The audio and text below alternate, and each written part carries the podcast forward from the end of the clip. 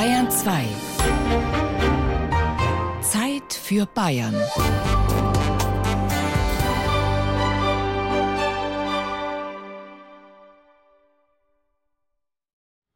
Dies ist ein Hort der Bildung.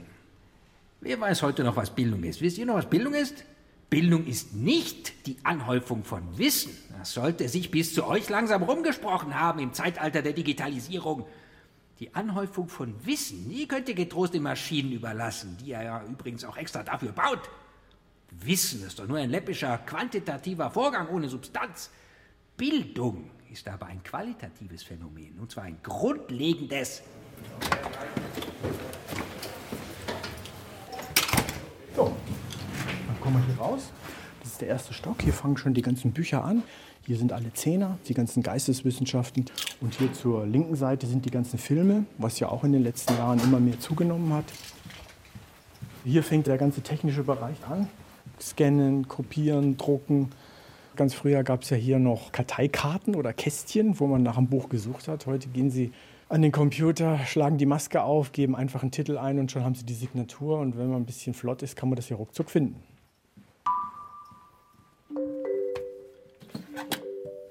78 oder 80. Moment, Sie verschiedenen Signaturen. Markus Kruse flüstert, um die Studierenden im Lesesaal nicht zu stören. Es ist früher Nachmittag im Zentralbau der Würzburger Universitätsbibliothek und der Mitarbeiter der UB ordnet Zeitschriften in die Fächer des Freihandbereichs ein. Das ist die alte Nummer.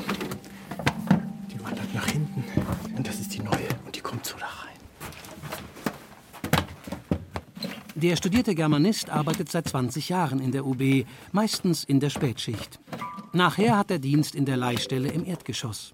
Mit dem Einsortieren der Fachzeitschriften beginnt sein Arbeitstag. Und dann haben wir noch die Weimarer Beiträge.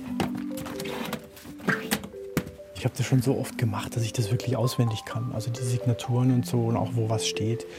Wenn mich manchmal einer fragt, wo steht Kindlers Literaturlexikon, dann kann ich dem sagen, das steht bei 10 EC 1010 G5.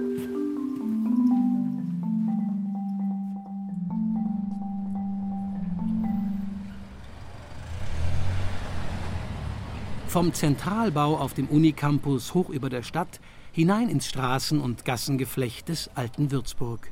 In der Domer Schulstraße ist die juristische Fakultät mit ihrer Teilbibliothek untergebracht, eine von 17 im gesamten Stadtgebiet. Hier in der alten Universität hat alles begonnen. Das ist die Keimzelle der Universität, aber eben auch der Universitätsbibliothek. Hier war der erste Standort seit 1619. Dann ist in diesem Geviert, das ist ja ein ganz großer Bau, das war damals das größte Universitätsgebäude in Europa. Hier unmittelbar sind wir in der Keimzelle dieser UB. Bibliotheksdirektor Hans-Günther Schmidt hat aus der Zeit der kurzlebigen Erstgründung der Universität von 1402 zwar Bücher im Bestand, aber keinen Beleg für eine organisierte Bibliothek.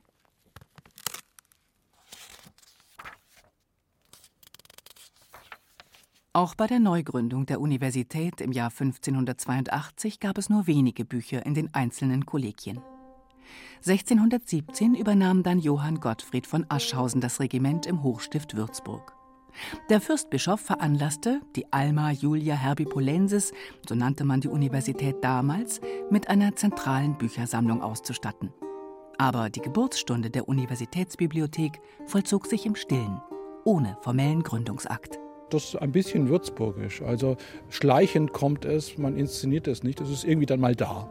Aber es gibt keinen Festakt, es gibt keinen richtigen Gründungsakt, es gibt keine Gründungsurkunde, sondern in Rechnungsbüchern kommen auf einmal Posten für die neue Bibliotheka, steht dann dort.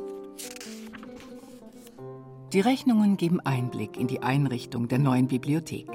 13 Bücherkästen, drei lange Tafeln, sechs große Pulte, zwölf gelehnerte Stühle, eine 15 Schuh große Stiege und zwei kleinere Leitern. Für Bücher wurden 9552 Gulden aufgewendet.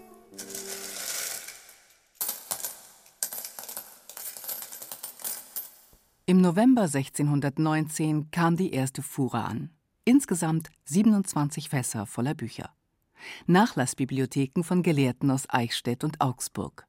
Geschichte, Theologie und Kirchenrecht.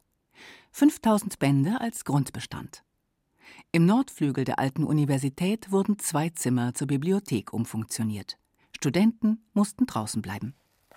Das war eine Professorenbibliothek und die Professoren hatten auch den Schlüssel zu dieser Bibliothek.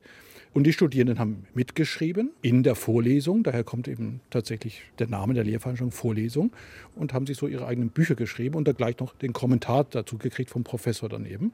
Und das haben sie gepaukt. Zurück im Zentralbau der Universitätsbibliothek am Würzburger Hubland, einer Anhöhe am Stadtrand. Wer das 1981 bezogene Betongebäude mit dem schiefergedeckten Pagodendach betritt, kommt in eine hohe Eingangshalle. Sabrina Agu steuert die Treppe neben der Leihstelle an. Die Jura-Referendarin hat Prüfungen fürs zweite Staatsexamen vor sich und hofft, dass ihr Stammplatz frei ist. Im ersten Stock, direkt am Fenster. Man hat den Ausblick auf die Stadt und die Festung und ist eben nicht in so einem großen Lesesaal, sondern der ist, wenn man reinkommt, dann rechts, quasi so ein Flügel. Und da ist es recht ruhig und da sitze ich jeden Tag. Zu Beginn ihres Studiums hatte sie beides gezielt ausprobiert. In der Teilbibliothek lernen, unten in der Altstadt oder doch lieber oben am Hubland, im Zentralbau. Der Zentralbau hat gewonnen. Sabrina Agu schätzt die Vielfalt hier dass hier eben nahezu jeder lernt. Also wir haben Juristen, wir haben Biologen, wir haben Chemiker, wir haben Mathematikstudenten, die Lehramtsstudenten. Also man ist nicht so ein Einsiedlerkrebs. Und speziell in meinem Fall ist es eben so, wenn man als, gerade als Jurist viel lernt, dass man hier sich quasi so eine Art Familie auch aufbaut. Rund 26.000 aktive Entleiher gibt es derzeit und die UB ist eine Bibliothek für alle. Heimatforscher, bibliophile Rentner, Schüler und natürlich Studenten. Im Februar und Juli, wenn die Prüfungen anstehen, wird es übervoll. Da hocken Benutzer auf Treppen, Heizungen und Fensterbänken. Der angehende Medienmanager Tim Gökalb steht dann früh am Morgen in der Schlange vor dem Eingang, um einen Platz zu bekommen. Am liebsten gleich in der Eingangshalle. Das ist eine kleine Geräuschkulisse, die ich irgendwie zum Lernen brauche. Zu Hause im stillen Kämmerlein zu lernen, können viele, aber ich sehe hier viele, die kommen hier jeden Tag, die brauchen das. Ich eben auch und schaffe das auch dadurch, dass die Studierenden hier auch alle lernen, konsequent, kann dann sieben, acht Stunden fast am Stück lernen.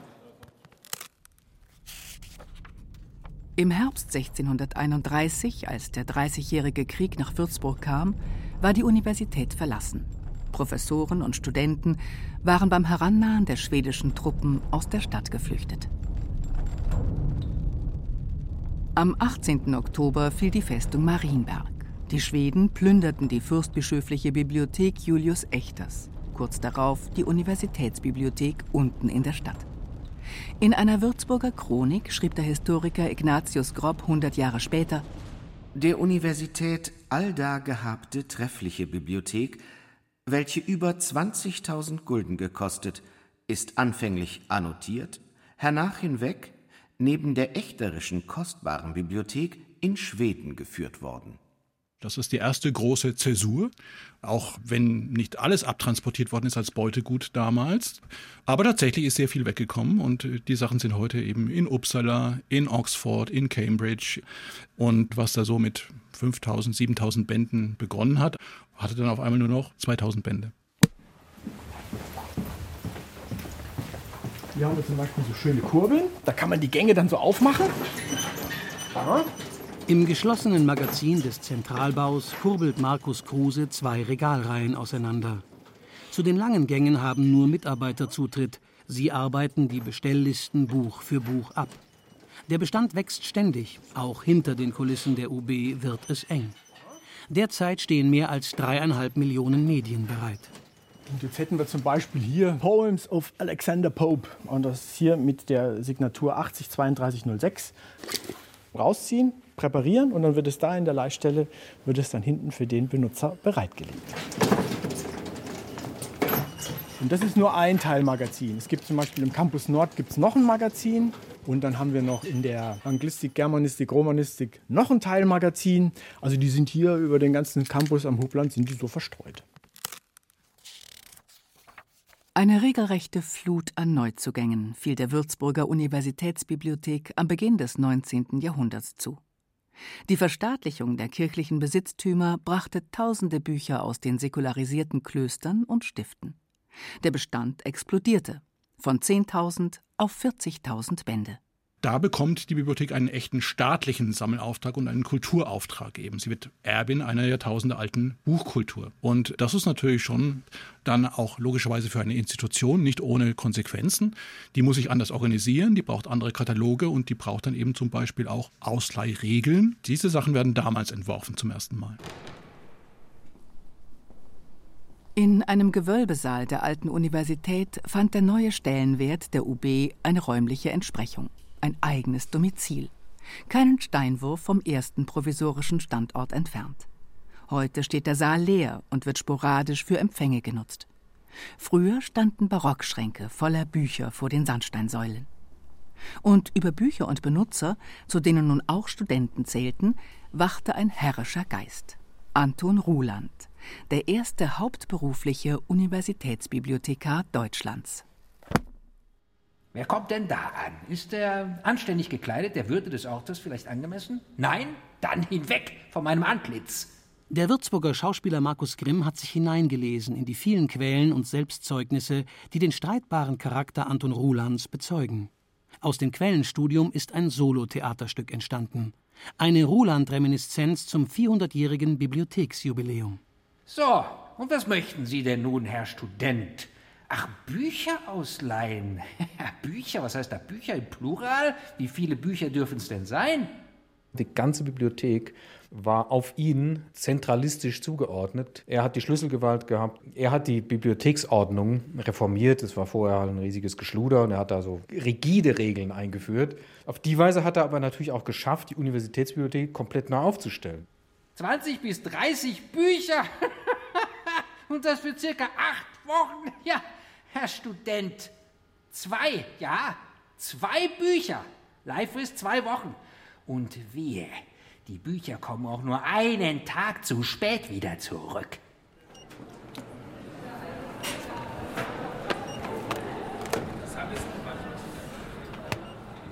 Im Zentralbau der UB am Würzburger Hubland steht Markus Kruse mittlerweile am Schalter.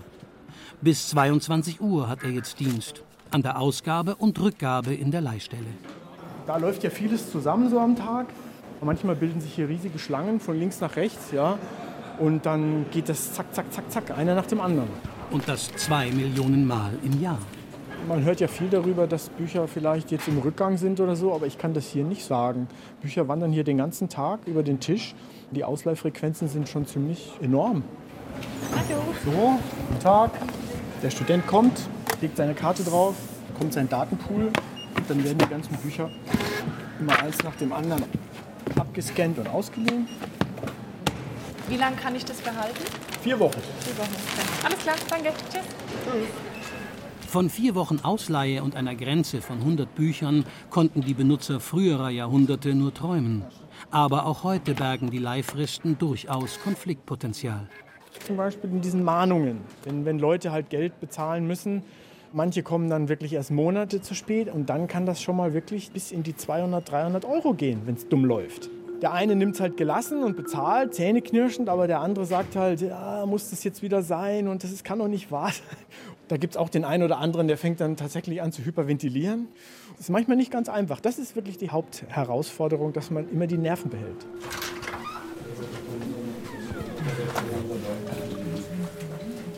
Drei Stockwerke über der Leihstelle betritt eine Besuchergruppe den Lesesaal Sondersammlungen. Knapp 30 sind es, ein paar Studenten mit ihren Eltern, eine Familie mit Kleinkind, dazwischen Rentnerpaare.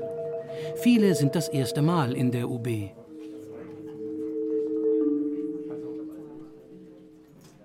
herzlich willkommen in unserer Ausstellung Elfenbein und Ewigkeit.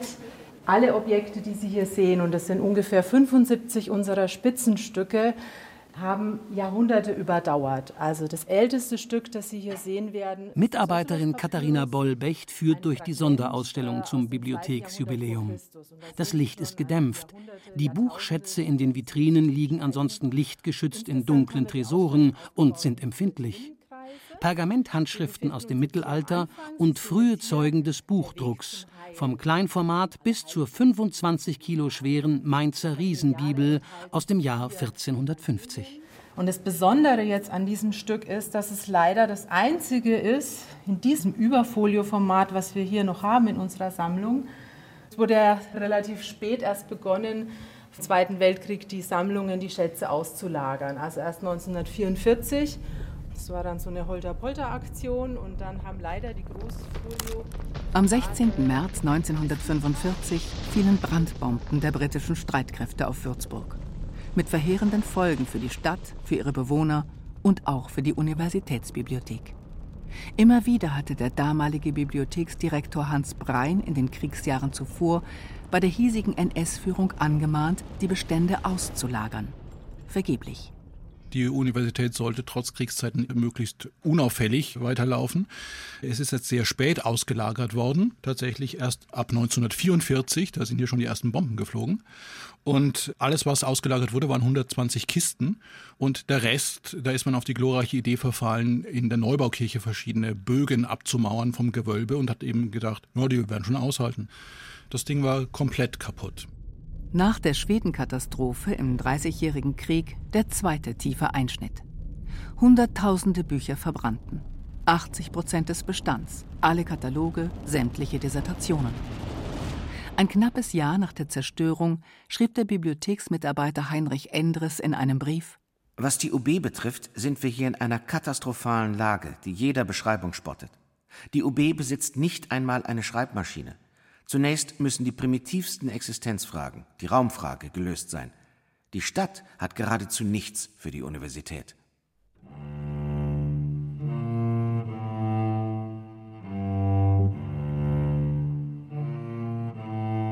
Wie ein Hamster, fängt der Bibliothekar wieder an. Man holt eben zum Beispiel die 120 ausgelagerten Kisten zurück. Man versucht aus privater Initiative wieder Bücher zu kommen. Man ist gierig nach den Büchern, man ist auch gierig nach den Autoren, die verboten waren im Nationalsozialismus. Man reist ins Saarland, wo man an französische Bücher kommt. Aber nichtsdestotrotz, die Bibliothek ist in der Nachkriegszeit sicherlich der armseligste in ganz Deutschland, die am schlechtesten aufgestellte.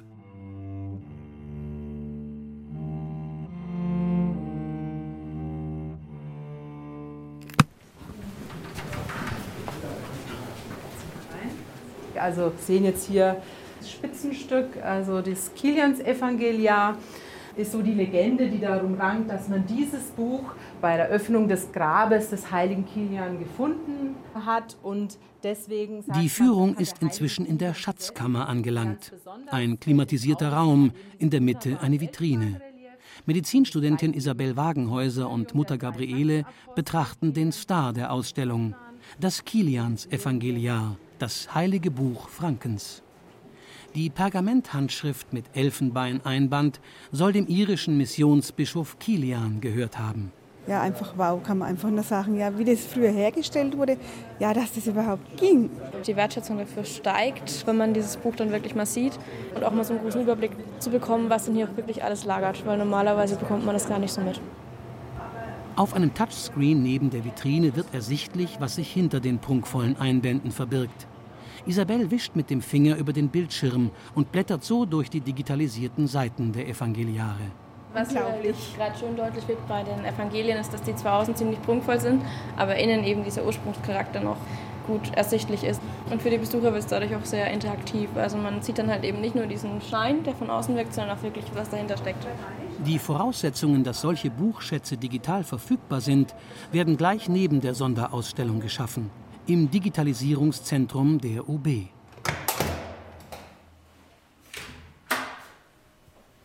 Die Räume erinnern an ein Fotostudio. Die Wände sind mit dunklen Vorhängen verhängt. Also wir sind hier komplett abgeschottet vom Tageslicht, damit auch wirklich keine Reflexionen auf die Maschine fallen, ist hier alles schwarz. Mit weißen Handschuhen bettet Medientechnologe Marco Dittrich ein 500 Jahre altes Buch aufgeschlagen auf die Maschine. Eine schulterhohe Stahlkonstruktion, umgeben von Fotolampen und einer Kamera.